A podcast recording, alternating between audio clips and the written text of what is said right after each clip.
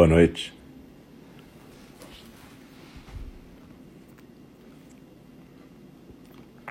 Então, a gente está voltando aqui com o segundo programa da noite. E a gente vai ter agora a fala do Dharma. É, a gente teve uma meditação há pouco, e para quem estava aqui, o fala do Dharma significa basicamente que um professor vai ler um trecho de um sutra, pode ser um sutra antigo ou pode ser um sutra moderno, mas basicamente a fala do Dharma é uma prática de zazen. Então a gente mantém a mesma postura, a, a, a mesma questão de atenção. A gente mantém a atenção, os olhos suavemente fechados, atenção na respiração e na postura corporal firme, estável, mas ao mesmo tempo sem tensão.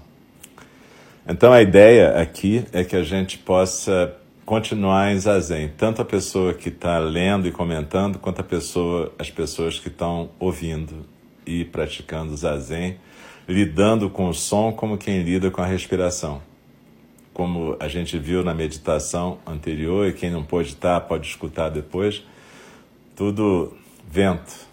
O Haroldo de Campos tem uma tradução do Kohelet, que normalmente é traduzido como Eclesiastes, não é o eclesiástico, mas é um livro da Bíblia chamado Eclesiastes. E ele começa assim: névoa nada, tudo névoa nada. Normalmente a tradução é Vaidade das vaidades, tudo é vaidade. Mas é porque em latim ficou vanitas vanitatem, que tem a mesma raiz de vento, na verdade. Então ele traduziu direto do hebraico para vento, névoa, nada. E é isso que a gente estava vendo. Então, na verdade, tudo que eu falar agora faz parte desse composto vento, névoa, nada. E a gente vai estar tá transitando por esse espaço aberto e ilimitado da natureza búdica na forma de palavras e sons.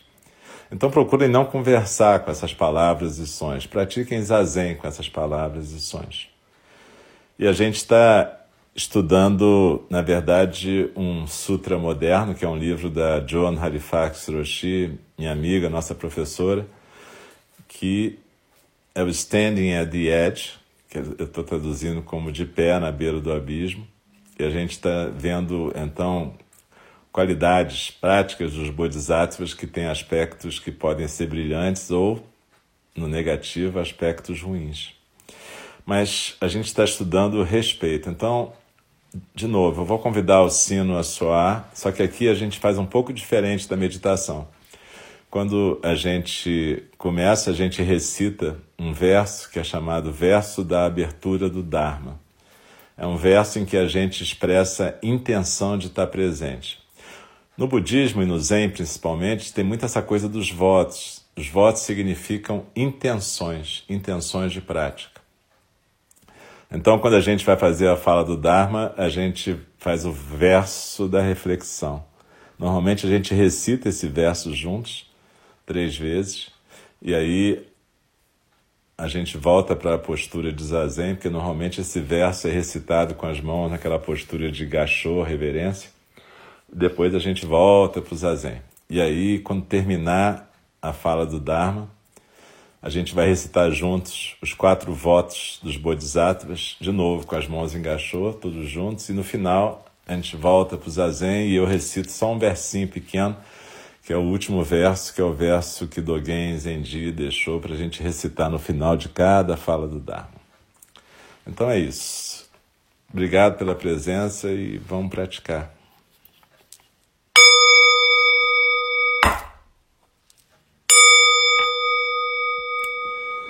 O Dharma, incomparavelmente profundo e precioso, é raramente encontrado, mesmo em milhões e milhões de eras. A nós é dado vê-lo, ouvi-lo, recebê-lo e guardá-lo.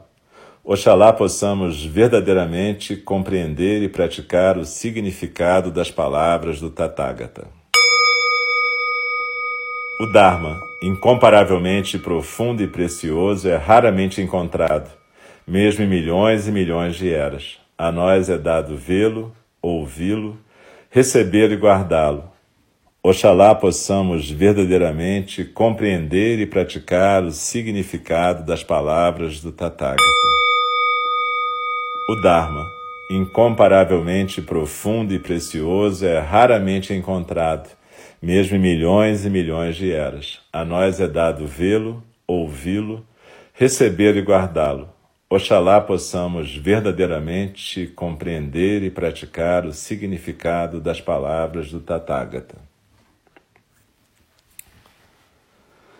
Então, continuando aqui a leitura, causas e efeitos. Através da lente do surgimento da interdependência, podemos ver que o desrespeito pelos outros surge devido a múltiplas causas e condições.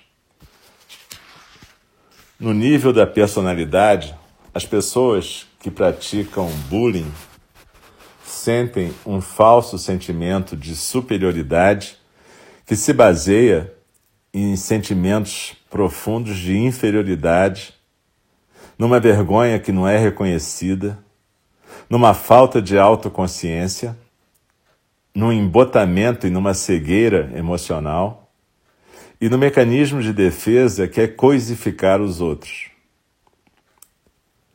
No nível dos motivos, da motivação, pode haver uma razão aparentemente justificável para o desrespeito. Assim como, por exemplo, quando pessoas fazem coisas que violam nosso sentimento de moralidade e integridade.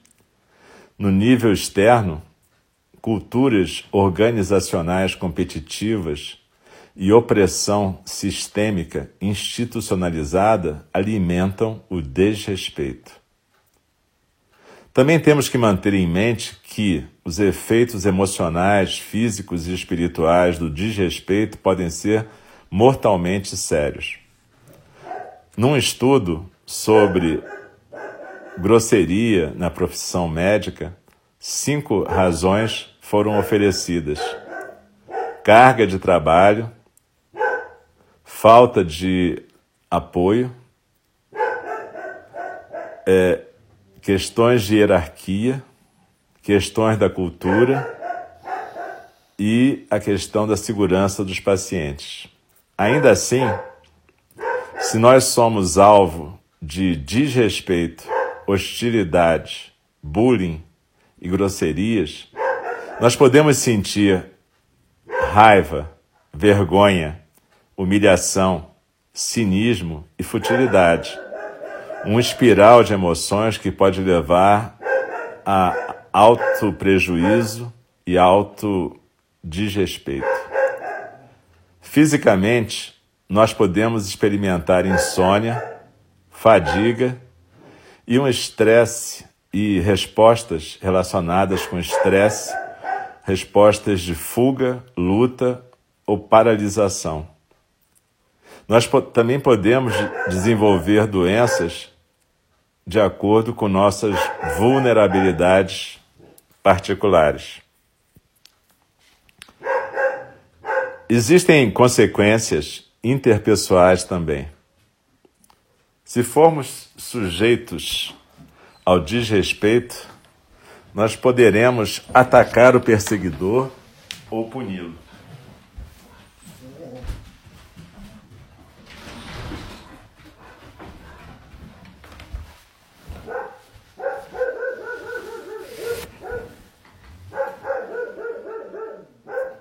a gente pode a gente pode recuar da situação até o ponto de abandonar nossos empregos ou comunidade. Ou podemos tentar conseguir uma vingança achando alvos para que possamos nós sermos os que fazem o bullying, como fazia Angulimala, assim alimentando o ciclo do poder tóxico. E os nossos mecanismos para lidar com as situações, tais como abuso de substâncias, podem levar ao isolamento social, a questões de saúde mental e mesmo comportamento criminoso. Aquelas pessoas que fazem bullying também podem experimentar algumas dessas consequências mentais, físicas e interpessoais, à medida que suas emoções tóxicas vão crescendo. Se nós nos encontrarmos presos no pântano do desrespeito, nós precisamos tentar sair desse pântano tão rápido quanto possível. Para o Angulimala, essa foi a crise que ele precisava para se conectar mais profundamente com aquele que ele realmente era.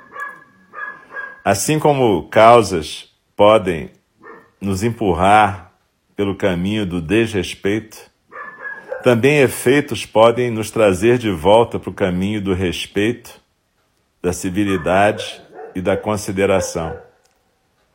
Isso ocorreu com Angulimala. Que isso possa também ocorrer conosco.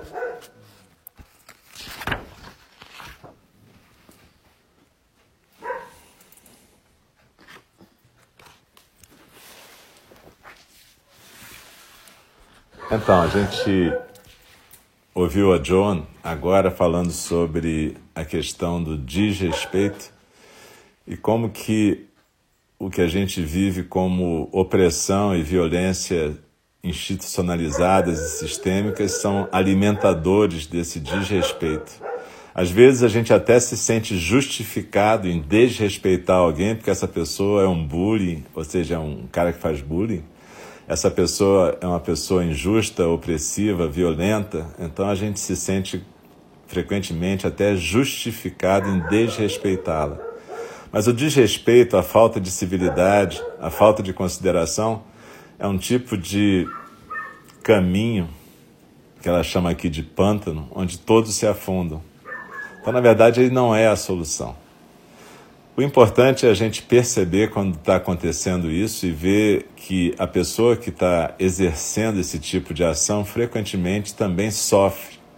Frequentemente sofreu bullying, abuso na sua infância ou na sua adolescência e é uma pessoa que precisa também da nossa ajuda ou apoio, quando for possível. Quando não for possível, é claro que existe a lei, existe a justiça, existe o direito dos homens. É para isso que a gente tem a situação de justiça, que é para poder policiar uma sociedade onde nem todo mundo tem consciência, autoconsciência, nem todo mundo desenvolve a capacidade de respeito.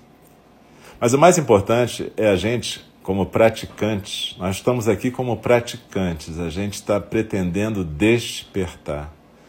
A gente está pretendendo não ficar no sono das nossas projeções egóicas. Então, cada vez que a gente tiver raiva, é importante a gente entender que essa raiva vai estar mostrando alguma coisa sobre nós mesmos, mais além do que a gente está vendo no outro, projetado no outro. Então a questão é como é que a gente pode cultivar a nossa habilidade, nossa capacidade de respeitar, a nossa capacidade de não coisificar os outros seres humanos, mesmo quando eles são violentos, injustos, quando eles são opressores. Como é que a gente faz para não se transformar exatamente nisso? Isso é contagioso e a gente tem que tomar cuidado. Mas ao contrário, se a gente praticar o Dharma, se a gente praticar as qualidades dos Bodhisattvas, a gente pode ser um foco de sanidade no meio de uma cultura insana. É óbvio que a nossa cultura, e quando eu falo nossa cultura, eu não estou falando só da cultura brasileira, estou falando da cultura ocidental, que é uma generalização. É óbvio que ela foi para um caminho errado, um caminho de competição, desigualdade, violência sistêmica, racismo sistêmico, sexismo sistêmico. E a gente tem uma oportunidade de transformar isso. Ou a gente achou que tinha, na medida que essa crise sanitária foi uma oportunidade de dar uma parada e pensar. Mas a gente está percebendo que a maior parte das pessoas quer simplesmente voltar para o modo antigo.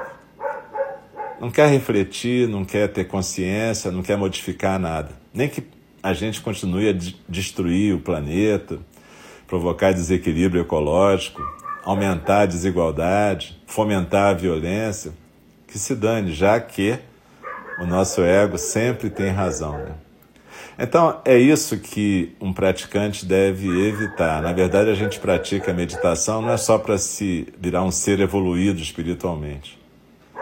Esse não é o objetivo da coisa. A questão é a gente poder também parar de se projetar no mundo e construir um mundo mais justo, mais equânime, mais bacana, mais baseado no respeito, na empatia, no altruísmo, nas qualidades que os bodhisattvas devem desenvolver. Então, que a gente possa, essa semana, praticar tanto uma meditação como a meditação que a gente praticou há pouco, em que a gente, na verdade,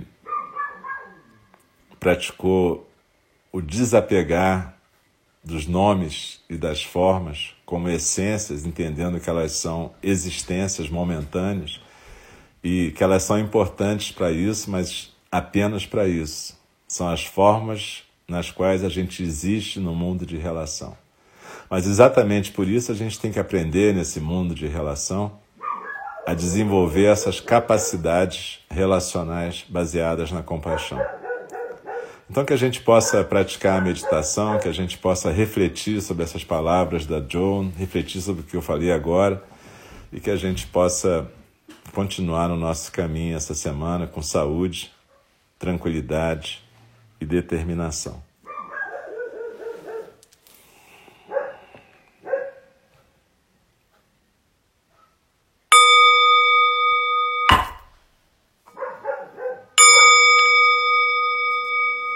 As criações são inumeráveis, faço voto de libertá-las. As ilusões são inexauríveis, faço voto de transformá-las. A realidade é ilimitada, faço voto de percebê-la. O caminho do despertar é insuperável faço voto de corporificá-lo. As criações são inumeráveis, faço voto de libertá-las. As ilusões são inexauríveis, faço voto de transformá-las. A realidade é ilimitada, faço voto de percebê-la. O caminho do despertar é insuperável, faço voto de corporificá-lo. As criações são inumeráveis faço voto de libertá-las.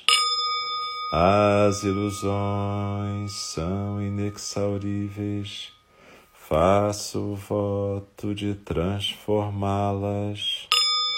A realidade é ilimitada, faço voto de percebê-la.